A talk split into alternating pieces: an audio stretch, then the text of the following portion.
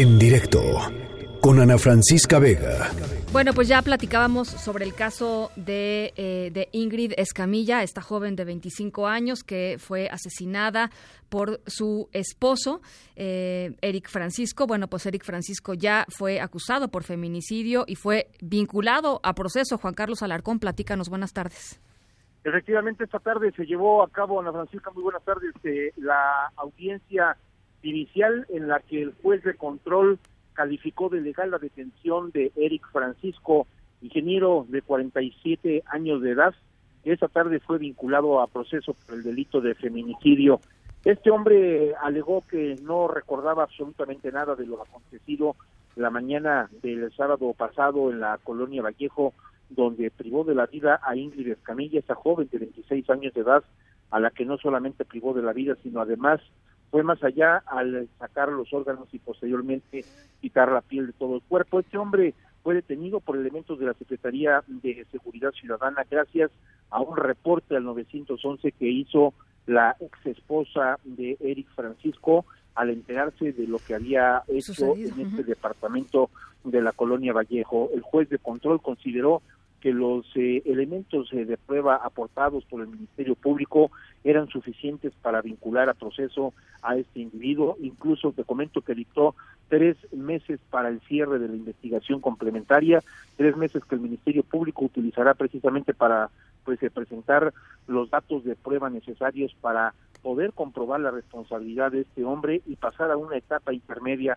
Comentarte que en esta en esta etapa intermedia él podría pues eh, acogerse a ciertos beneficios de ley, reconocer su culpabilidad y de ser de ser procedente este hecho de reconocimiento, el Ministerio Público podría pues eh, de alguna manera promover ante un juez una reducción parcial de la condena. Sin embargo, pues esto es eh, apenas comienza, ya el juez de control al menos lo vinculó a proceso, él permanecerá en prisión preventiva oficiosa dado que el delito que cometió es considerado grave.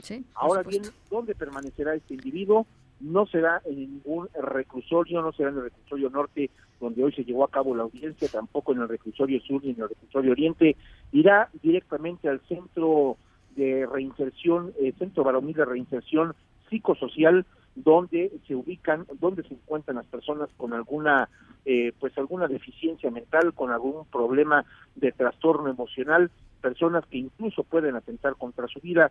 Este hombre se encuentra, según lo que nos han comentado, en un estado de depresión absoluto, así es que esta persona fue estará interno en el, en el Cebarepsi, del cual, por cierto, y si tú me lo permites, hace algunos días se escaparon 13 capos del narcotráfico del cártel de Sinaloa por las puertas de la aduana del Cebarepsi. Bueno, pues en este penal estará internado al menos los próximos tres meses que dura la investigación complementaria de la Procuraduría, en este caso de la Fiscalía General de Justicia, para concluir con esta etapa inicial en este proceso que hoy, hoy se inició en contra de este hombre. Y es el reporte que tengo. Entonces, ¿en el reclusorio sur estará eh, Juan Carlos? A un costado. A un costado. Efectivamente, a un costadito del reclusorio sur se ubica el Centro Varonil de Reinserción Psicosocial, donde se encuentran las personas con algún tipo de trastorno, es decir, las personas que están con algún problema de deficiencia mental, personas que no están en sus cabales, ahí justamente es donde quedará interno los próximos tres meses. Bien, eh, te agradezco mucho, Juan Carlos. Muy buenas tardes. Gracias, muy buenas tardes. Bueno, pues en la línea de en directo está la maestra Nelly Montealegre Díaz, su procuradora de atención a víctimas del delito y servicios a la comunidad. Maestra, le agradezco mucho estos minutos. ¿Cómo está? Buenas tardes, Ana Francisca. Muy bien. Muchas gracias a sus órdenes. Eh, platíqueme por qué eh, nos decía nuestro nuestro reportero que eh, eh el, el, el, acusado Eric Francisco va a estar en este en este lugar en donde generalmente están personas que tienen problemas mentales, problemas emocionales. ¿Por qué se decidió, sabe? Bien, les quiero comentar que intervino un psiquiatra que hizo esta evaluación y a partir de ello el juez tomó la determinación de decretar esta medida cautelar. Una medida cautelar que no lo exime de ningún tipo de responsabilidad, sino que más bien es para efectos de llevar a cabo las siguientes etapas procedimentales, como es esta investigación complementaria de la cual nos señalaron tres veces. Como está en un estado emocional que, lo, que, se puede poner en riesgo a sí mismo, ¿es, un tema de ese tipo? Que habría que, exactamente, que no se quiere poner ahorita en riesgo, pero que además eso no exime que este estado emocional se pueda modificar en algún momento y que podamos solicitar como Ministerio Público el cambio de medida cautelar. Claro. Eh, ¿Ustedes buscarían eso? Si tenemos los elementos para ello, sí. Necesitamos el, ahí la dictaminación técnica que nos permita sustentar, en su caso, un cambio de medida de cautelar. ¿Nos podría platicar, eh, su procuradora, eh, cómo fue la audiencia? Bien, dentro de la audiencia, por supuesto, tuvo intervención en el Ministerio Público, presentó los datos de investigación que tenemos, como son los dictámenes en materia criminalística, de foto, de dactiloscopía y de genética. También otro, eh, digamos, tema importante fue pues que el, imputado, la persona imputada, eh, declaró ya que lo, cosa que no hizo en la en la fiscalía, ahí se reservó su derecho, ya aquí durante la audiencia ya rindió declaración el imputado y se refirió a los hechos que por los cuales se le solicitó la vinculación. Entiendo que evidentemente hay hay, hay cosas que, no nos puede compartir, pero ¿qué, qué impresión le dio? ¿Qué, qué fue lo que dijo eh, Eric Francisco? ¿Qué lo motivó a hacer lo que hizo? No estableció motivos, pero sí señaló en relación a cómo fueron desarrollándose los hechos. También quiero comentar que participó por parte de la Fiscalía la asesoría jurídica representando los intereses de las víctimas, tanto la directa como las indirectas del hecho delictivo. Eh, ¿Hubieron eh, o habían antecedentes de violencia eh, que él mencionara en su, en su, en su audiencia o que, o que se pudieran acreditar? No respecto de esta víctima, sí por ahí también se ha mencionado el hecho de que hay algunos señalamientos de él eh, como imputado en otros hechos de violencia y son respecto de otra víctima. Con su ex, con su ex esposa, ¿no? Con otra persona, así es. Respecto de, en particular de Ingrid Escamilla, no tenemos en la fiscalía registro de algún antecedente de violencia por alguna carpeta o porque haya acudido a alguno de los centros de atención a víctimas. Eh, su procuradora, ¿qué hay de este, de esta, estos reportes de, prensa em, que, que, hablan de que, el, el, hijo de esta persona, Eric Francisco, el hijo de esta persona eh, que padece eh, trastorno del espectro autista, pudo haber sido em, testigo de, de este brutal asesinato contra Ingrid? Bien, de la investigación que tenemos hasta el momento no se aprecia que haya alguna, digamos, em, actividad por parte de, este adolescente. Sí se sabe que estaba en la casa, sí estaba en el lugar, pero estaba ubicado en otra habitación. Pero los Eso es lo que tenemos hasta el momento de la investigación. Sí, eh, ahora los recuentos eh, que, que, se han hecho de lo que sucedió eh, hablan de que se oyó pues una cantidad de de, de, gritos y de golpes importantes. Los vecinos reportaron también eso y que de pronto dejaron de escuchar de escuchar cosas. Supongo que pues eso también, eh, digamos, lo escuchó el, el, el chico, ¿no? Son cosas de las que justo se desahogan en la parte de la investigación complementaria que estaremos nosotros desarrollando. Tenemos tres meses para completar estos hechos.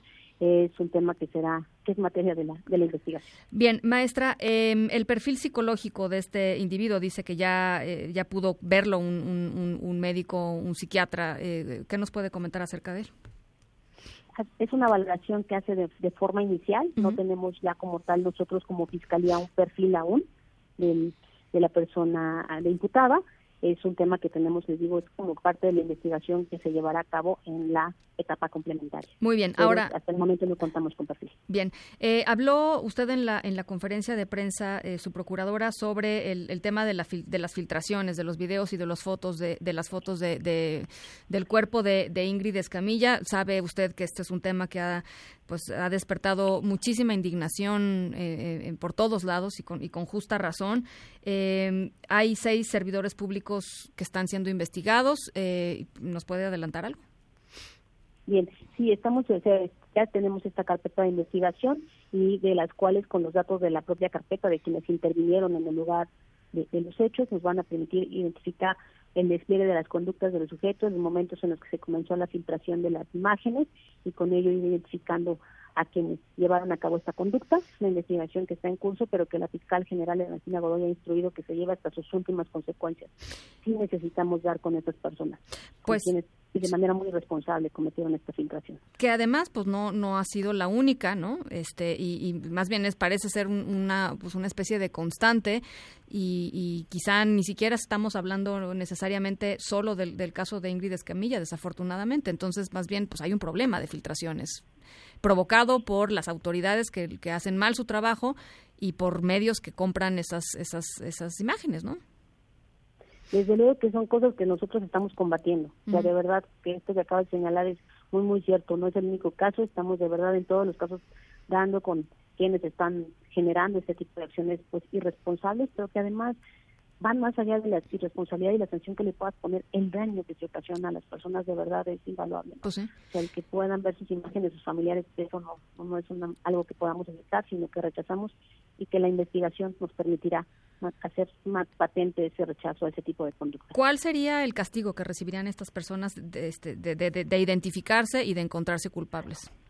Bien, estamos frente a dos tipos de conductas, una de naturaleza administrativa y otra de naturaleza penal. Cuando hablamos del tema de, de, la sanción administrativa, pues la propia ley de responsabilidades administrativas establece, pues puede haber una sanción que va desde una amonestación, una, una eh, inhabilitación, dependiendo de cuántos antecedentes tengan las personas servidoras públicas previos, ¿no? De alguna otra conducta delictiva fuera el caso. Bien. Y en el ámbito penal, estaremos hablando del tipo penal de ejercicio ilegal del servicio público, eh, sí hay como una diversidad de sanciones en función de, del hecho. Si nosotros nos situáramos en lo que hasta el momento tenemos como la, la posibilidad de, de sanción, estaríamos hablando de una sanción de cuatro a cinco años y una inhabilitación del cargo. Bien.